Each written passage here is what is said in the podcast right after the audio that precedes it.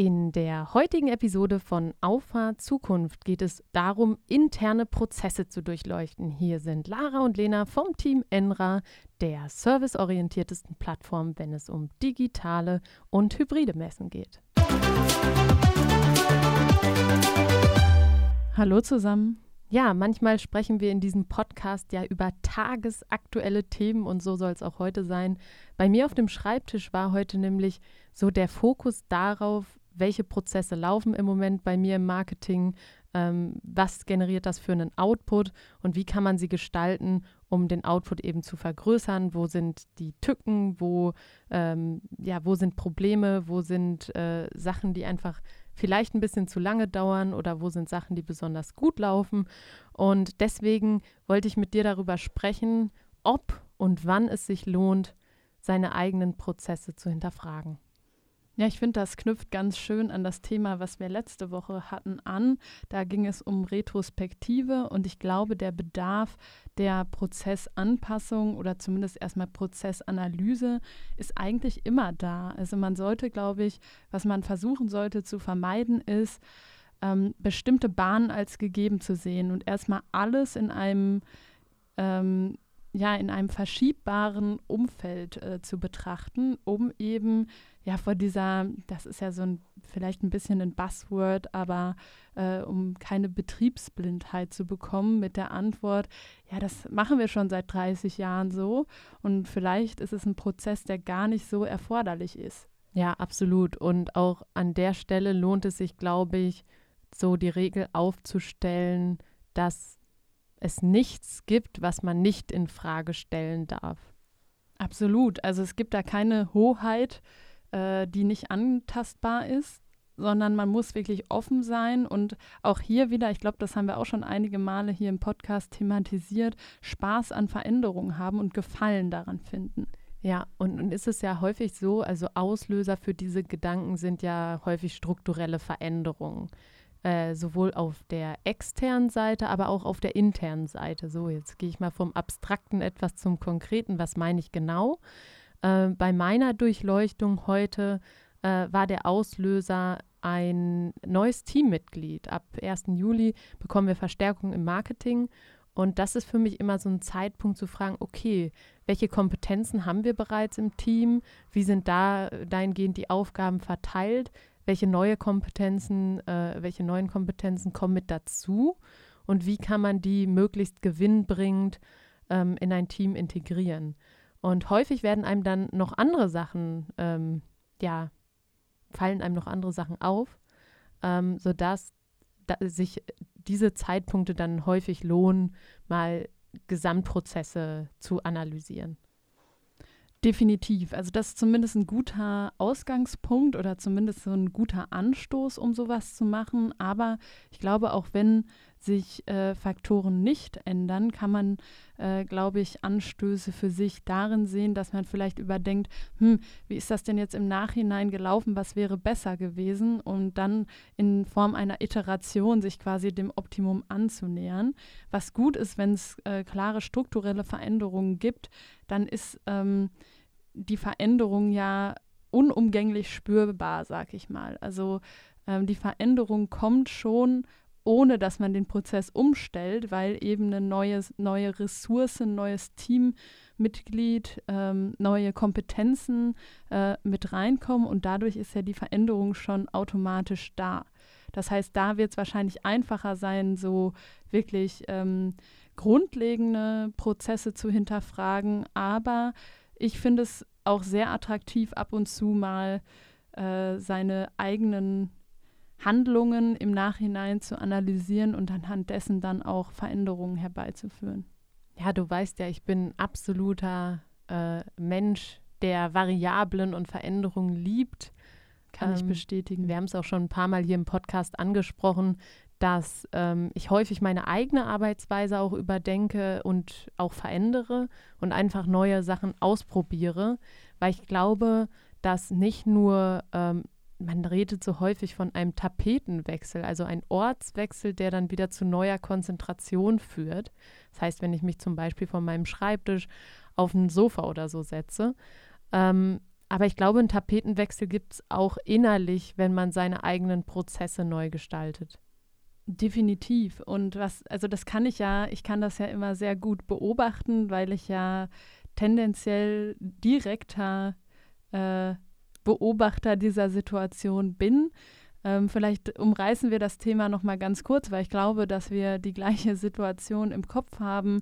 Ähm, ich denke daran, wie Lara äh, ihre Arbeit strukturiert und ähm, wie du dann auch deine Aufgaben, sag ich mal, priorisierst und auch ordnest, weil ähm, dein Job ist, glaube ich, äh, äh, dass man das so sagen kann, so facettenreich und in so viele Bereiche involviert, dass man eine Technik finden muss, um den Überblick zu behalten und Herr der Lage zu bleiben. Weißt Kann man das, das, so beschreiben? Ja, das ist sehr gut auf den Punkt gebracht. Aber weißt du, welche Fähigkeit mir da total zugute kommt? ich glaube, dass du dabei entspannt bleiben kannst. Einerseits das, ja, aber ich meine noch eher, dass ich mich in Chaos nicht unwohl fühle. Ja, das, das, das äh, knüpft da vielleicht ein bisschen ja, dran an. Passt zusammen. Äh, und auf jeden Fall kann ich mich daran erinnern, dass du von voll digital auf voll analog, auf Whiteboard, auf mit bunten Post-its, ähm, und ich bin gespannt, was da so als nächstes noch äh, für mich als Beobachter hinzukommt. Ähm, das sind ja so deine äh, Techniken, die du ausprobiert hast oder die du auch äh, pflegst. Und ich finde es immer wieder spannend, wie akribisch du daran arbeitest, das noch besser zu machen. Weil klar, je weniger Aufwand man in diesen ganzen ähm, Organisationsthemen hat, desto mehr Zeit hat man natürlich auch einen richtigen Output zu generieren in Form ja. von, dass man Ergebnisse hat, die man zeigen kann. Ja, ich glaube, damit habe ich eine gute Grundlage für mich und meine Arbeitsweise geschaffen.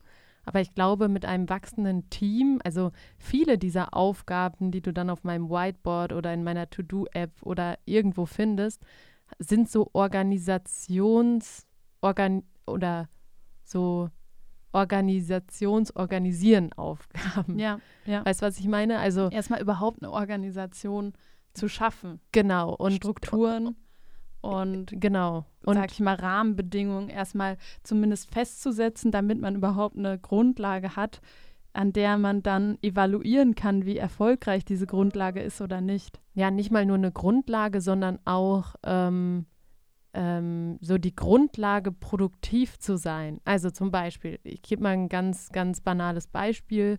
Ähm, es gibt ja ähm, so bestimmte Routineaufgaben. Und häufig ist es aber so, dass ich diese Routineaufgaben anstoßen muss. Und das ist ja eigentlich doof. Also deswegen im Moment fehlt in meinem Prozessnetz, sage ich mal, äh, noch die, die, die Komponente Routine.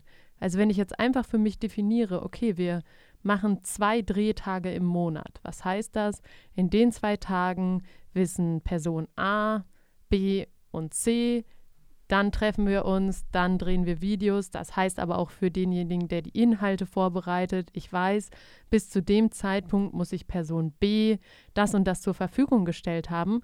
Und so, so, sobald man in diesen Routinen drin ist, ist es halt auch leichter, ähm, Output zu generieren. Ich glaube, Routinen sind da so ein bisschen die Königsdisziplin der äh, Prozessimplementierung, ja. weil ähm, also wir wissen das ja aus unserem privaten Leben auch ganz gut, wie lange es dauert, Routinen aufzubauen. Und ich habe mal gelesen, dass es 21 Tage braucht, um eine Routine wirklich oder eine Ta Handlung in eine Routine übergehen zu lassen. Und ähm, das Schwierige dabei ist, dass man diese 21 Tage ja dann quasi in diesen 21 Tagen erinnern muss und quasi ja, der Initiator sein muss oder irgendeiner muss es sein, der äh, diesen, äh, diese Verantwortung hat, die Routine zu etablieren. Und äh, deshalb ist das auf jeden Fall ähm, ja ein bisschen die Königsdisziplin zur Prozessimplementierung. Wenn man das dann natürlich schafft, dann ist es umso nährreicher, sag ich mal. Aber es ist interessant, dass du das sagst, weil eigentlich ist ja so die Entwicklung die prädestinierte Abteilung für Routinen. Ja, bei, also bei uns ja, äh, auf der guten ja Seite der gut. Macht. Ja, bei uns klappt das ja auch ganz gut. Also ich glaube aber auch, das liegt daran, dass es viele Kollaborationstools gibt, die auch auf Basis von Entwicklungsprozessen ausgelegt sind. Die werden jetzt zwar übertragen auf ähm, andere Aufgabenbereiche, aber ihren Ursprung haben sie darin, ähm, Entwicklungsabteilungen zu organisieren. Und ich finde, das merkt man immer ziemlich deutlich, dass der Zuschnitt dieser Programme ziemlich optimal ist auf die Entwicklungsarbeit. Ja. Und wenn du natürlich jetzt eine Lösung transferierst, klar, machst du deine Anpassung, aber dann weißt du, die ursprüngliche Idee ist vielleicht gar nicht auf diesen Use Case ausgerichtet gewesen. Ja, aber so sehr unterschiedlich sind ja die, die Prozesse da gar nicht. Ja, zum Beispiel, was mir da jetzt äh, relativ gut einfällt, ist, wenn man jetzt mal Jira nimmt als Ticketsystem, wo Aufgaben äh, aufgeschrieben werden, die dann zugeteilt werden und in Sprints, sag ich mal, abgearbeitet werden. Da gibt es ja diese ganz äh, tollen Verbindungen auch zu externen Tools, zum Beispiel ein Software-Versionierungstool, womit man dann direkt seinen seine Code-Produktion damit äh, verknüpfen kann mit dem entsprechenden Ticket. Und ähm, das sind natürlich schon so, vielleicht im, im, im Kern sind das wahrscheinlich so Kleinigkeiten, aber ich glaube, es sind schon Motivatoren, an, sich an diese Strukturen und an diese Organisation zu halten, weil man muss eben darauf achten, dass man die Stränge ähm, irgendwie ein bisschen zusammenhält. Man arbeitet am gleichen Softwareprodukt, ähm, und muss natürlich es irgendwie schaffen, sich dann irgendwann mal wieder auf eine Codebasis zu einigen. Ne? Ja, aber nichts anderes ist es, wenn man ein größeres oder ein umfangreicheres Content-Piece entwickelt. Dann ist es kein, kein Softwareprodukt, aber es gibt jemanden, der Texte recherchiert, es gibt jemanden, der Fehler liest, es gibt jemanden, der gestaltet. Das ist ja nicht alles immer in einer Person vereint. Definitiv. Und, und das, also selbst der Übergang von ich mache alles selbst, ne, das, ich denke jetzt mal so ganz, ganz weit zurück in die äh, Anfänge der Geschichte von Enra. Ähm, ich mache von der äh, Recherche über die Formulierung bis hin zur Gestaltung alles selbst, war organisatorisch total leicht. Das war ja, total klar. angenehm, weil es einfach reibungslos funktioniert hat. Ja. Ähm, und es gab ja keine Schnittstellen, keine, Übertr äh, keine Brücken, die man bauen musste. Und ähm, das ist so die erste Herausforderung, die du dann vom, von der One-Man-Show zu Mitarbeitern, äh, zu neuen Teammitgliedern bekommst. Ähm, und jetzt der nächste Step ist, wenn du ähm, nicht mehr alle Planungsaufgaben selber machen kannst, sondern ähm, Planung auch wieder an mehreren Stellen stattfindet. Und dann werden Routinen eben so wichtig. Absolut. Also klar, das ist übertragbar, aber ich glaube einfach, dass es dadurch, dass es eigentlich schon so lange in Entwicklungsabteilungen genutzt wird, da wahrscheinlich einfach ein bisschen ähm, nativer ist und es ein bisschen mehr Etablierungsaufwand benötigt in Abteilungen, die vielleicht noch fern äh, davon äh, eine ganze Zeit lang gearbeitet haben. Ja, jetzt noch eine Sache. Nur weil man diese Tools benutzt, heißt es aber auch nicht, dass man gut arbeitet. Nein, also, nein, nein, nein, nein. Das, das äh, ist, glaube ich, sind nochmal zwei verschiedene Paar Schuhe, aber sie helfen dabei. Ja, und äh, ich bin dennoch kein großer Freund davon, sich zu sehr an so einen, so einen Anwendungsregelwerk äh, zu halten, mhm. weil ich glaube schon, dass ähm, wichtig ist, dass man als jemand, der Prozesse definiert, auch die Varianz eines Teams, sag ich mal, ähm, im Hinterkopf hat. Ähm, man kann ein Team nicht auf etwas runterbrechen, was in jedem anderen Team genauso ist. Und ich finde, dass man da immer, da ist so ein bisschen die Diskrepanz zwischen Theorie und Praxis ganz deutlich, dass ähm, klar in der Theorie viele Dinge schön funktionieren, aber in der Praxis vielleicht eine höhere Hürde darstellen als eine Hilfe. Ja. Und davon muss man sich, finde ich, freimachen, dass man ähm, Prozesse aller Lehrbuch gestaltet, sondern Prozesse aller Praxis. Und ähm, ja, das ist, äh, da ist auch gar kein Anspruch, irgendeinem Lehrbuch zu entsprechen. Da muss man quasi sein eigenes Lehrbuch ein bisschen schreiben. Ja, da gebe ich dir auf jeden Fall recht. Also man sollte sich nicht zu sehr in Bahnen drängen lassen. Ich glaube, das ist auch so die Königsdisziplin oder die Gratwanderung, auf der man sich da befindet. Wie viel sollte man definieren äh, und wie viel Freiraum muss auch noch für Ideen und so da bleiben? Ja, das ist halt auch die Gefahr. Je mehr du regulierst und je mehr du definierst, desto größer ist die Gefahr, dass äh, Kreativität dadurch äh, eingeschränkt wird. Und man will ja eigentlich immer, ist ja wie immer im Leben, man möchte eigentlich alles im Maximum. Und ähm, man muss aber hier nicht nach dem Maximum suchen bei, bei, bei allen Faktoren, sondern nach dem Optimum. Das war jetzt schon wieder sehr mathematisch formuliert. Ich habe auch zugegebenermaßen Graphen vor meinem geistigen Auge. Sehr schön. Das macht dich noch sympathischer. Ja, das ähm, freut mich.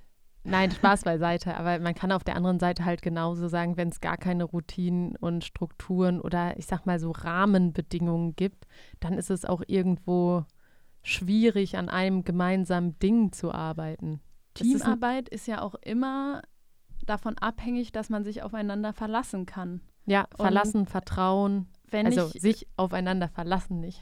ja. ne, also Verlässlichkeit, ja. sagen wir es so. Ja ähm, das ist ganz wichtig, weil sonst kann man, es ist ja immer so, dass Aufgaben voneinander abhängen. Und wenn ich mich ja. nicht darauf verlassen kann, dass bestimmte Aufgaben zum Termin X fertig sind und meine quasi dadurch blockiert sind und äh, ich dann quasi ja nur darauf warte, dass bestimmte Sachen fertig werden und ich äh, mich auf die Zusage nicht verlassen kann, dann ist das absolutes Gift. Und dafür gibt es ja dann auch diese Regeln und diese Absprachen und natürlich auch die Verbindlichkeit von Absprachen, weil sonst kann man sich die sparen. Das ist doch schön auf den Punkt gebracht. Vielleicht wird es Zeit, nochmal die, die Kernpunkte ähm, zusammenzufassen. Ich fange mal damit an, ähm, wann ist der richtige Zeitpunkt für ähm, Prozessdurchleuchtung und Prozessoptimierung, externe und interne Veränderungen, häufig ein guter Anlass. Ähm, Lena hatte dann bereits auf die Vorbildrolle von Entwicklungsabteilungen hingewiesen, die das natürlich häufig mit Bravour meistern. Ähm, Lena, nimm mal den Ball auf. Was, was sind die Kernaussagen? Das ist ja eigentlich immer dein Job. Dass ich jetzt noch mal so eine den Prozess Rund, sollten wir hier nicht Rundumschlag. Ja. Okay, da hast du mich jetzt ein bisschen überfallen, ehrlich ja. gesagt, weil du natürlich den ersten Punkt jetzt schon äh, ähm, angefangen hast. Ähm, trotzdem ist es natürlich wichtig, dass man äh, durch eine klare Prozessdefinierung erstmal Struktur in ein, eine Organisation bringt, diese Strukturen aber nicht als gegeben setzt, sondern auch immer wieder als diskutierbar, nachdem man diesen Strukturen natürlich auch ausreichend äh, Evaluationszeit gegeben hat. Ähm, dann ist es wichtig, dass man äh, über diese Prozesse dann eben auch einen, ja, Routinen entwickeln kann, die ohne direkte Absprache auch funktionieren können. Und ja, fällt dir noch was ein?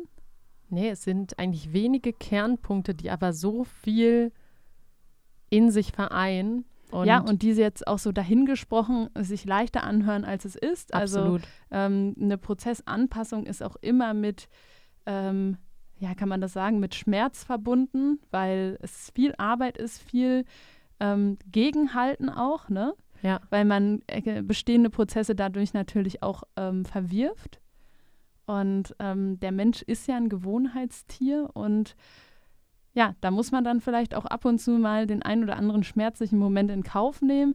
Aber nach jedem Tal kommt natürlich auch die Bergspitze. und äh, dass sich das dann meistens lohnt äh, und man sich in diesen Tälern dann vielleicht auf diese, dieses Versprechen, was man sich vorher gegeben hat, dann irgendwie fokussiert. Du, und wenn man nachher merkt, vorher war es besser, dann muss man halt wieder zurück. Es ist in genau, den seltenen es ist Fällen. ja immer alles variabel. Ja. Und nichts ist irreversibel in diesem Fall. Ja. Das ist doch ein schönes Schlusswort. Ich bedanke mich recht herzlich für dieses tolle Gespräch und freue mich, jetzt wieder bei gutem Wetter ans Werk zu gehen und an meinen Prozessen zu arbeiten. Ich mich auch. Bis dann. Ciao. Ciao.